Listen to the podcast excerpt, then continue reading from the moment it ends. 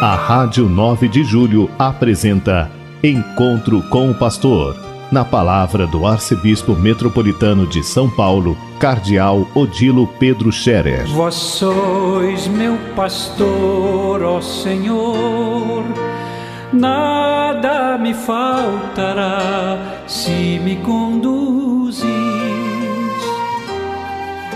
Queridos ouvintes da Rádio 9 de Julho, saudação e bênção para todos vocês nesse dia 1 de setembro. Hoje é quarta-feira, uma quarta-feira cheia de sol, céu azul, tempo bonito, um dia de primavera, embora ainda estejamos no inverno. Pois bem, agradeçamos a Deus por este novo mês que nós estamos iniciando.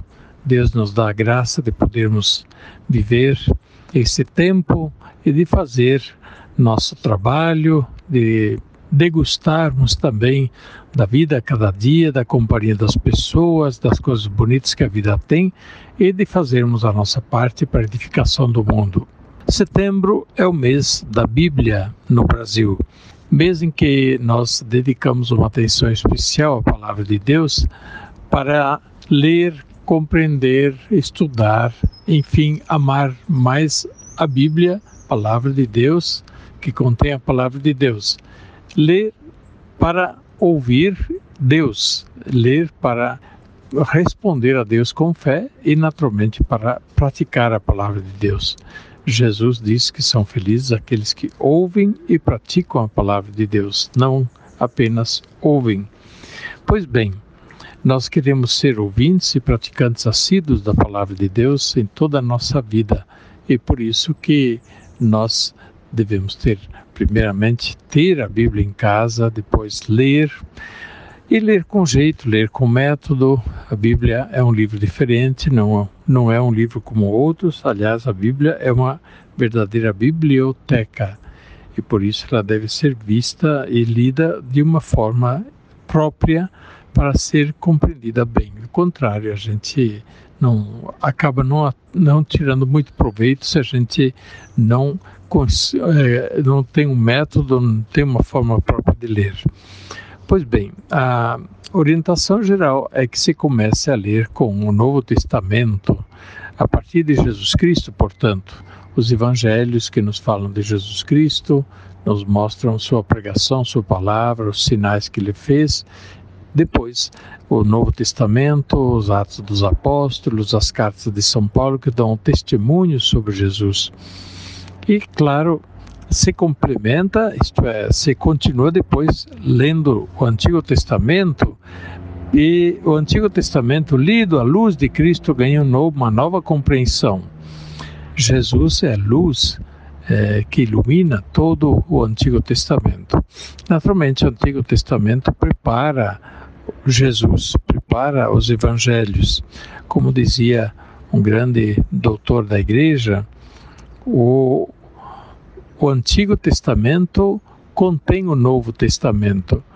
O Novo Testamento deixa claro o Antigo Testamento. Isto é, no Novo Testamento fica claro aquilo que está presente também já no Antigo Testamento, mas só se torna compreensível à luz do Novo Testamento.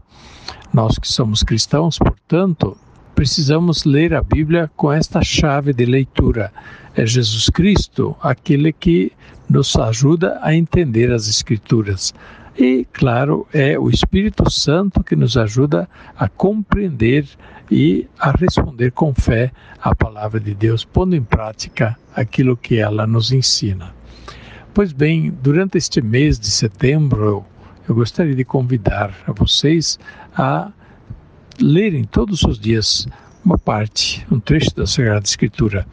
Quem acompanha a missa todos os dias já faz isto através das leituras da missa e a, a liturgia da missa está organizada de tal maneira que em três anos eh, nós lemos a Bíblia inteira praticamente é, com os trechos que são lidos na liturgia cada dia, não apenas no domingo, cada dia. E aí então, ao longo de três anos, praticamente lemos a Bíblia inteira. E claro, tem os religiosos, os padres, que também rezam a liturgia das horas. E aí então também tem mais leitura da Sagrada Escritura. Porém, para quem não vai à missa todos os dias, ou não assiste a missa todos os dias também pela TV, Facebook e assim por diante. Então, aconselhado pegar um texto, ler ler do começo ao fim, no caso, pegar um evangelho, ou dois, ou os quatro evangelhos, e ler durante esse mês todo, e cada dia um tanto, e chega no fim do mês, leu o evangelho inteiro, ou leu os quatro evangelhos inteiros, ou ler os Atos dos Apóstolos, ou ler uh, uma ou mais das cartas de São Paulo ou dos outros apóstolos, e assim, ao longo deste mês, nós vamos lendo, vamos conhecendo mais, vamos nos interessando pela palavra de Deus. É importante que as crianças, desde pequenas, também comecem a se afeiçoar à palavra de Deus. Naturalmente, desde pequenas, eles ainda não tiram muito proveito com a leitura da Bíblia enquanto tal. Precisa ser explicado para as crianças, vai muito bem contar as histórias da Bíblia. E aí vai o papel dos pais, dos catequistas. Claro que as crianças maiorzinhas, quando já sabem ler, já podem ler alguma coisa por conta própria, mas as crianças pequeninas precisam contar as histórias, é, por exemplo, de, de Adão e Eva, de, de, de, Noé que entra na arca, do chamado de Abraão, de Caim e Abel, de Davi e Golias, e assim por diante, tantas histórias da Bíblia que as crianças guardam e gostam de ouvir. E, claro, não deixar de contar as histórias de Jesus, da Sagrada Família, as histórias do início do cristianismo, dos apóstolos, dos...